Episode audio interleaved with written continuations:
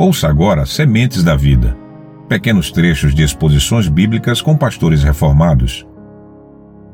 Mas, amados irmãos, devemos saber que esses benefícios das provações são dados apenas àqueles que respondem a ela de maneira correta, aqueles que consideram as provações motivo de inteira e completa alegria, aqueles que sabem o que esperar das provações e que permitem que a perseverança realize o trabalho pretendido.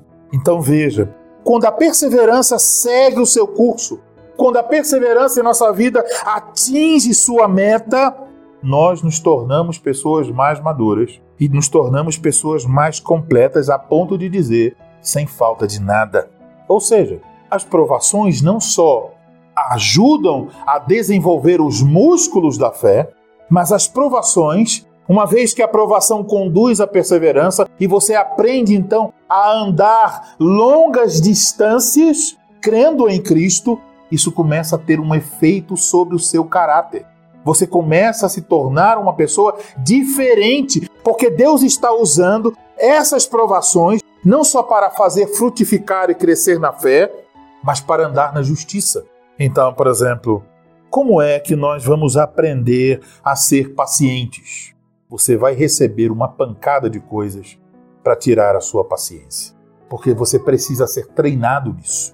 É aí que você precisa ser treinado. Então, Deus vai agindo de tal forma que nós, aquilo que nos falta, vai sendo completado, vai sendo dado a nós. Dessa perspectiva, percebemos que nós não devemos reclamar.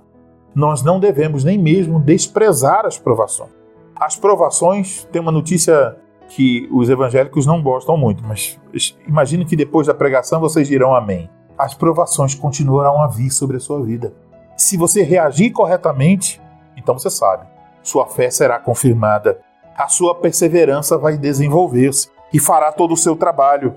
Você se tornará uma pessoa mais madura.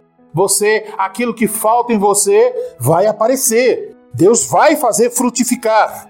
Isso leva tempo.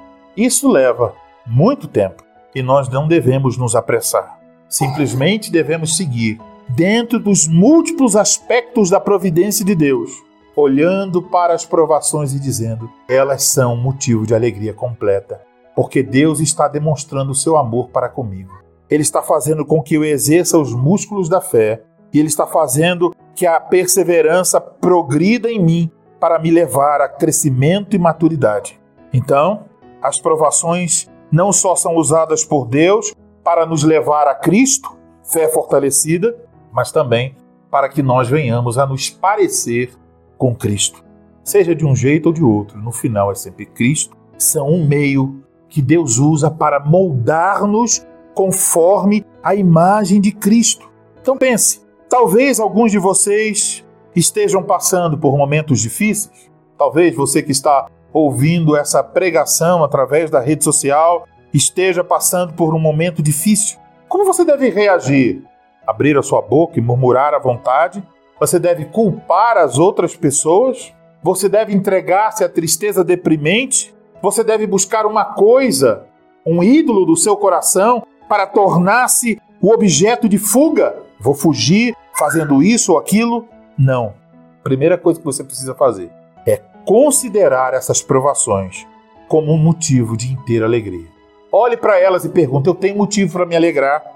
Afinal de contas, essas provações são o meio que Deus usa para aproximar você de Cristo Jesus, para que você creia mais firmemente nele e para que você se pareça mais integralmente a ele. Você deseja isso?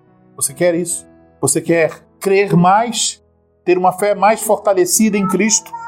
Você quer se parecer mais com Cristo?